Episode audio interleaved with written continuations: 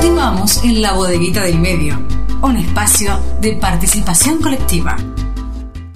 Ahora recibimos como todos los meses en su columna mensual a la vicepresidenta nacional de la Asamblea Permanente por los Derechos Humanos, nuestra querida Norma Ríos. ¿Cómo te va, Norma?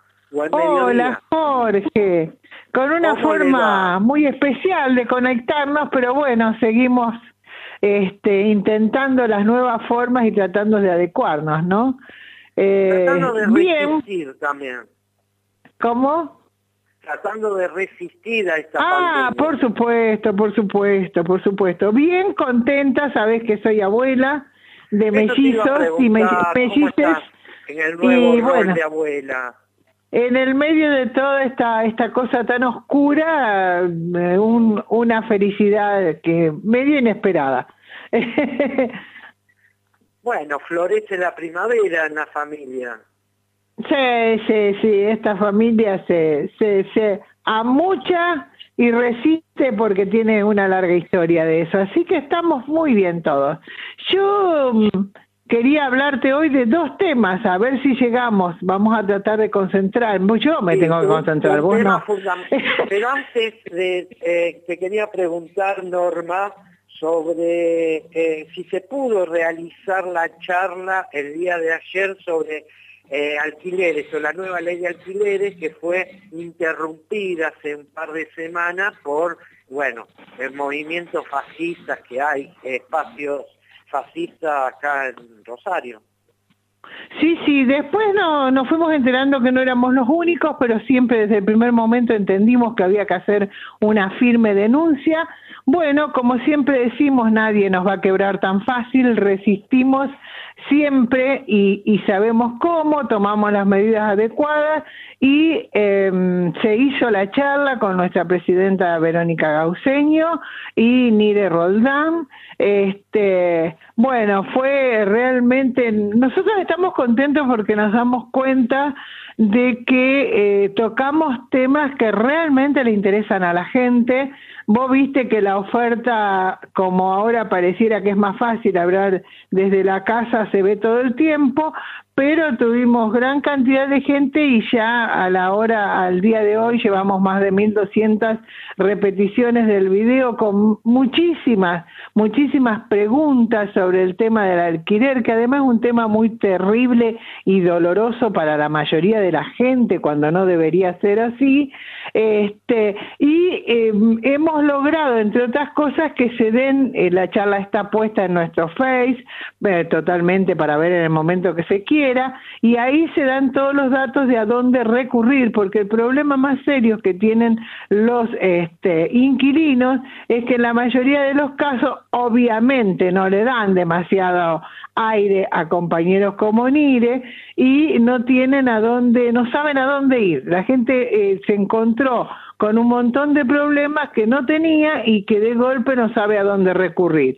En este caso quedó eso y una charla imprescindible, no solo para inquilinos, sino para todo aquel que se preocupe por este por la sociedad en su conjunto. Digo, de esto, más allá de la opinión y la actuación de, de muchísima gente y la estupidez de mucha otra, eh, de esto salimos juntos o no salimos, no va a terminar mañana, no va a terminar en un mes y lamentablemente pienso que va a demorar mucho más y solo este, acompañados y solidarios podamos salir adelante. Incluyendo en este que hablo en, eh. en O, solidarios, incluyendo a todas las mujeres, por favor, este, no se sientan mal, que es muy difícil a veces cuando uno habla en radio y tan rápido el, el este, discurso inclusivo o el ellos y ellas, ¿no? Pero bueno, está claro que es para todos. Ya no vamos a acostumbrar. sí, sí, cuesta, eh, cuesta mucho. Escribir es más fácil. eh, uno de los temas que seguramente querés tratar, que, bueno, que lo tuvimos eh, charlando es lo que sucedió con la policía, especialmente, no la policía, sino eh, ese reclamo que se realizó en Buenos Aires, en la provincia de Buenos Aires, por el aumento del salario, que nos trajo imágenes del pasado, por las armas, por la forma de solicitar un derecho a aumento de salario, pero la forma que se realizó. Comentar un poco esto a partir de tu visión y de el organismo que vos estás como vicepresidenta, como la Asamblea Permanente por los Derechos Humanos. La Asamblea como tal salió inmediatamente a repudiar esto como lo que en realidad es. Digamos, eh, no estamos hablando de un reclamo, estamos hablando de un acto de sedición que incluía un reclamo y que tenía, yo no voy a tratar de no repetir lo que ya dije en las redes y demás, porque prefiero detenerme en algunas cuestiones muy puntuales del por qué este reclamo no era precisamente eh, parecido a otro ni un reclamo de trabajadores, ¿no? Eh, más allá de la justeza o no de algunas cuestiones, yo repetía el otro día de que eh, la necesidad de los chalecos antibalas que sean buenos es real y no es producto de que eh, de, una abstracción que sus chalecos se los tengan que pagar o no sean malos, es parte de la propia corrupción que compra chalecos que no sirven, eh, porque eso implica que puedan pensar entre 5 y 10 segundos más para no disparar a matar, que es necesario que tengan buenas este, esposas, porque un precinto es más fácil de que eh, se facilite el verso de este, la ley de fuga y maten por la espalda con la excusa de que se querían escapar, de que un buen sueldo es necesario porque uno soñaría que con un buen sueldo no serían partícipes de todos los ilícitos de los que son partícipes, pasando por el narcotráfico, eso no tengo que, no tengo que explicarlo mucho en Rosario, los desarmaderos, este, la trata de blancas y etcétera, etcétera, el juego y todo lo demás histórico. Entonces, hay, hay cuestiones que incluso las organizaciones de izquierda y que siempre han, se, han denunciado a la policía también siempre lo plantearon en función de esto que acabo de explicar, que no se, no se dice mucho. Por supuesto, pobrecitos, son buenos. Acá hay hombres buenos y hay hombres malos. El problema es que hay una institución podrida desde sus raíces. Primera cuestión. Segunda cuestión, cuando tomaban este, algunas cuestiones eh, como plantear, no este, somos mm, o, nuestras consignas son SS. SS no es cualquier consigna, es el grupo de, de protección de Hitler, del Führer, uno de los grupos armados del Estado más espantosamente sangrientos de la historia de la humanidad, y ese SS era sin sanciones una de las dos cosas que más querían, aumento de dinero y no tener sanciones porque sabían perfectamente que lo que estaban haciendo era un acto de sedición escrito y planteado en la Constitución y no de casualidad. Eh, después me parece que hay que, eh, voy a aprovechar, y por fin puedo decirlo, voy a tomar un breve relevamiento que hizo nuestra querida compañera Claudia Abram, y que yo le dije, te lo voy a tomar porque es una de las mejores cosas que hemos logrado sintetizar. Uno ha peleado contra todas estas cosas, pero no termina de verlas en conjunto e integradas cuando pasan los hechos. Eh, ahora las voy a decir. Y la otra cosa también, eh, de alguna manera, dejar muy, pero muy, muy en claro lo que nosotros vimos. Cuando estos actos ocurren, además de atacar un gobierno constitucional que está elegido por la mayoría del pueblo para aquellos que este, creen que salimos a defender el gobierno de Fernández o el de Perotti o demás, le queremos decir que nosotros salimos a defender un gobierno constitucional que tiene que ver con dónde vivimos. Eh, todo el mundo tiene derecho a armar su partido, ganar este, la presidencia, y si no, vean cómo lo hizo Macri en su momento y cómo lo enfrentamos y tampoco hablamos de, de, movimientos destituyentes. La policía no le hizo movimientos destituyentes a Macri, este, la mayoría de los que hoy están haciendo determinadas cosas, incluso algunos partidos políticos, se mantuvieron muy silenciosos durante todo este tiempo ni hablar de la policía. Y entonces, lo que estamos diciendo claramente es que cuando están ocurriendo estas cosas, a los únicos que afectan es al pueblo.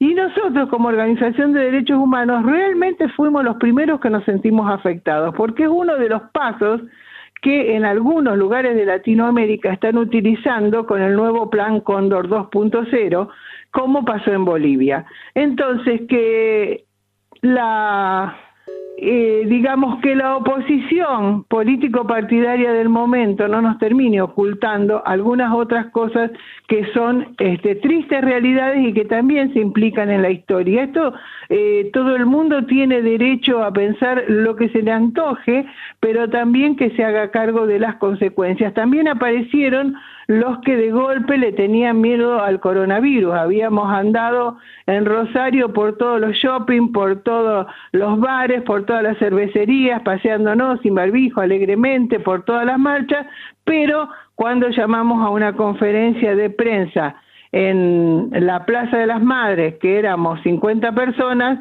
este, con lugar suficiente para estar ampliamente separados, porque hace meses que nos estamos cuidando, entonces ahí se acordaron de que era peligroso por el virus. Esto digo, lo dejo claro como históricamente he dejado claro un montón de cosas porque este, no somos nosotros los que tenemos que dar explicaciones cuando salimos de este, grandes cuestiones, ¿no? Y decía entonces, vuelvo a esta lista de mi querida amiga, este, este tema de la policía se dio en un marco concreto. Y empezamos a recordar, cuando comienza eh, la pandemia, este, que es un hecho que a cualquier gobierno y en el mundo les está cayendo a todos los gobiernos de todos los tamaños y colores de países, este, realmente es un, es un hecho tremendo para la humanidad y sobre todo es tremendo para una humanidad que está dividida en clases, que está gobernada básicamente por este el capitalismo en un 99%, donde el amo del mundo vuelven a ser este Estados Unidos, Rusia, China, digamos, eh, que no se les ve mucho socialismo este, por ningún lado, ni, ni, ni, comunismo. Digo, acá estamos hablando claramente de un mundo que se vuelca cada vez más a la derecha y que esto sin duda va a ayudar. Y hablaba en la Argentina, pandemia, cacerolazo contra los médicos cubanos. Los médicos cubanos que son, eh, digamos, eh, ejemplares en el mundo, que lo despidieron de China, el pueblo en las calles a los con música y qué sé yo por el trabajo que hicieron. Siguieron con los cacerolazos contra la mentira de la liberación de presos que además ayudaron, algunos, mira quiénes, desde el Poder Judicial, liberando dos o tres violadores bien conocidos y connotados, porque si yo te pregunto a vos ahora, decime tres nombres de violadores, decime si vos te acordás, es decir, es toda una movida bien claramente instrumentada. Siguen con las marchas anticuarentenas que ningún el gobierno de la reta, fundamentalmente, porque las hacen en el monumento, en el obelisco, no para. Tampoco se pararon acá, hay que acordarse. Siguen con la defensa de Vicentín, yo, esa es una historia que tiene un fin anunciado. Quiero saber cómo van a terminar todos los trabajadores de Vicentín, el pueblo, etcétera, etcétera, cuando ya se han vendido este, parte de esa empresa y donde desaparecieron millones y millones de pesos. Son cifras que ni siquiera podemos medir en la realidad porque nosotros que tenemos acceso a 20 lucas por mes, este, es muy difícil hablar de 44 mil millones, 30 mil millones, este tipo de cosas, ¿no? Esto que nos este habló el presidente en vez de... En, en, contra de la expropiación, ya escucharon en contra de la de, en contra de una pseudo expropiación que no iba a ser expropiación, en realidad iba a pagar el gobierno para que siga todo como si nada, porque nadie podía soñar que iban a meter en cana a alguno de los dueños de Vicentín, como no están metiendo en cana a, a Macri, que se fue, vino, ahora vino, rompió la cuarentena, etcétera, etcétera, y hacen lo que quieren. El incendio, los incendios no solo en las islas y, y, y en Córdoba, sino en todo el, el este, litoral, y el delta del Paraná y en el resto del país, sigue en Salta, en Formosa, en Santiago del Estero, etcétera, etcétera. La violencia institucional, que eran eh, los que debían cuidarnos para ayudarnos de alguna manera a mantener un poco el control, sobre todo con la juventud. Fíjate que en Rosario la juventud es la que más está pagando el costo, la que más se está enfermando, etcétera, etcétera. Un caso casi único en el mundo.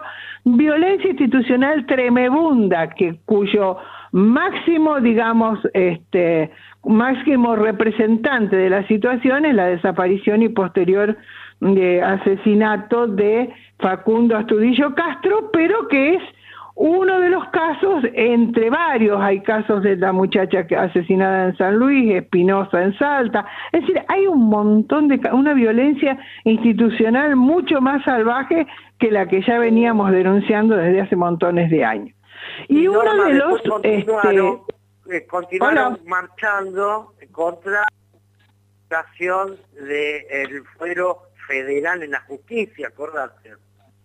Claro, bueno, la acción federal, ahí voy también, la acción federal, este, que además es contra la, reforma constitu eh, perdón, judicial, que vos te dabas cuenta que ni siquiera le habían leído, porque la primera reforma judicial, el primer proyecto, no nos favorecía en absoluto ni siquiera a los que estábamos procesando los juicios de lesa humanidad, tuvimos que ir, discutir, eh, de la PDH se presentó con la mesa de organismos de todo el país en Buenos Aires, discutió largamente con legisladores, con ministros, etcétera, si hay un laburo para cambiar una o dos cuestiones, este, porque además se miente, sistemáticamente se miente.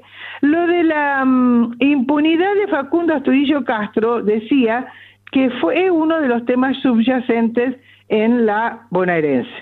Ellos necesitan impunidad porque va a ser un gesto simbólico y también incluye al Poder Judicial, digamos, porque fueron cubiertos sistemáticamente durante más de 100 días con el Poder Judicial de, la eh, de Buenos Aires. El tema de la aparición de Dualde, clarísimo, este, un mafioso histórico que dicho sea de paso, este, también fue presidente después del, del 2001, un tipo que... Responsable político de la muerte de Santillán y Costec. Y Costec, exacto, exacto. Eh, inolvidable eh, Dualde y un tipo que hoy aparece como un cadáver político, que no lo vemos por ningún lado cuidando sus negocios, pero sale 15 días de esta este, sedición policial a decir que va a haber golpe, etcétera, etcétera.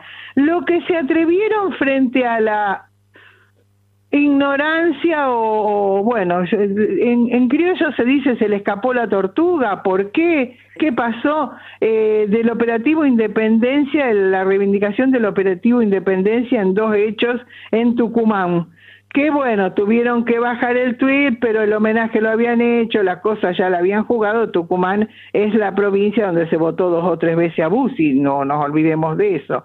Eh, el anticipo del PRO en todas estas movidas, la reaparición de Carrió y el PRO en la protesta, pero no solo el PRO, sino fascistas este, que fueron candidatos y sacaron votos a las elecciones a presidente como expert, ¿no?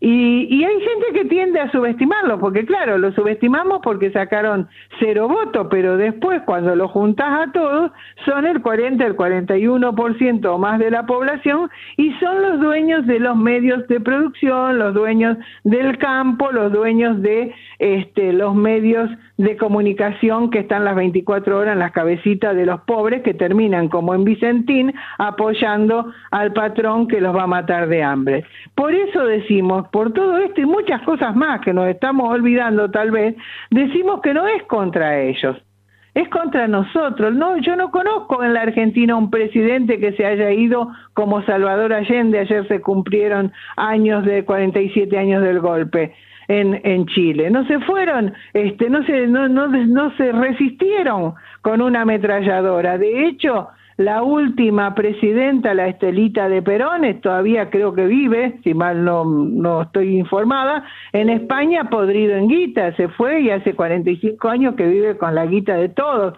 Este, entonces, no, acá no pasó eso. Los golpes no son contra los presidentes ni contra los vicepresidentes, ni ese, esa es la historia que te quieren vender y que algunos compran. El golpe es, contra el pueblo es la historia que cuando rompen la estructura de este eh, grupo concentrado, económico, se mueve un poco la estantería, hacen el golpe, porque le mueven toda una estructura que tienen de poder. Porque quieren todo. porque quieren todo, porque no quieren ceder nada y por eso a muchos, a lo mejor sin razón, pero nos pareció un discurso tibio y este casi miedoso el del presidente. Hay quien entiende de numeritos, yo los numeritos en ese momento honestamente sabe por dónde los pasaba por la oreja. Digo, porque nosotros, uno esperaba otra cosa. Hay quien dice, bueno, es cierto, a la derecha la única forma de pegarles en el bolsillo. Es muy probable, a mí tal vez me lleve un poco más de tiempo reaccionar. No soy de las personas que que se callan lo que sienten en el momento y creo que eso es parte de lo que yo soy y tengo todo el derecho, este, independientemente de que responda a una organización y que llegué a la presidencia justamente por tener esta característica, digo, ¿no? Eh, eso es una organización lo suficientemente amplia como eh, este, aceptar todo tipo de personas y pensamientos siempre y cuando se inclinen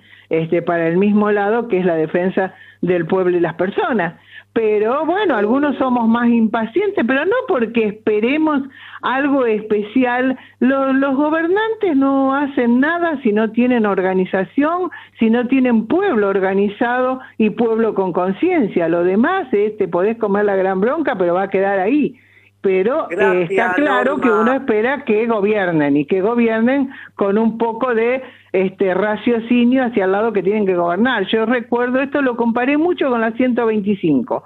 Yo recuerdo que nosotros fuimos a la calle y fuimos a una organización este, kirchnerista cuando hacía años que los veníamos pateando y le dijimos hay que ir a sacarlos de las rutas y nosotros nos ofrecemos ir a la cabeza porque somos organizaciones de derechos humanos como fuimos a los scratch etcétera etcétera.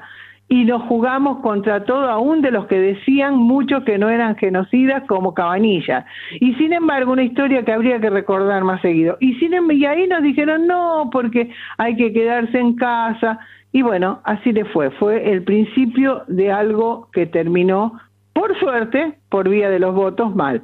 Pero bueno, después nos comimos cuatro años a Macri que hizo lo que se le antojó, no le pidió permiso a nadie y bueno, está bien. Hay que ser cuidadoso, hay que ser democrático, pero... Eh, no se puede pasar un delito de sedición sin hacer nada eh, hiciste una crónica excelente, nos encontramos dentro de un mes, eh, aquí en la bodeguita en medio. Sí, quiero dejar, dame un segundo porque quiero decir que el, el día 23 de septiembre, después de tres, cuatro suspensiones, eh, comienza la causa Klosman es importante porque reúne los hechos de damnificados víctimas del PRT-ERP en un lazo temporal que fue agosto, mediados de principios de agosto del 76 y salvo el caso de Oscar Medina y se van a juzgar eh, homicidios, privaciones, etcétera, etcétera, pero por primera vez los delitos de sustracción de una menor de 10 años y supresión de identidad, que es precisamente la hija de Ricardo Klosman y Cecilia Barral. Este, y bueno, es una causa que ha estado detenida mucho tiempo, que ha dejado que se mueran este, Genaro Díaz Besone, Alfredo Sotera, Rafael Videla, que estaban en la causa, pero quedan Fariña, Almeder, Langlois López y Paulino Coronel. Y va a ser a las nueve y media, va a ser virtual, la vamos a poder ver toditos porque va a ser libre la virtualidad, así que a prepararse porque es la oportunidad de ver desde la casa este, uno de los actos eh, más dignos de la historia de los últimos tiempos, que son los juicios de lesa humanidad. Ya está la, eh, difundida la actividad. Nos encontramos en un mes. Saludo a la familia. Gracias, gracias a, a ustedes. Un pueblo que sufre, herida caliente nace el niño que no calla la voz. La bodeguita del medio. No me harán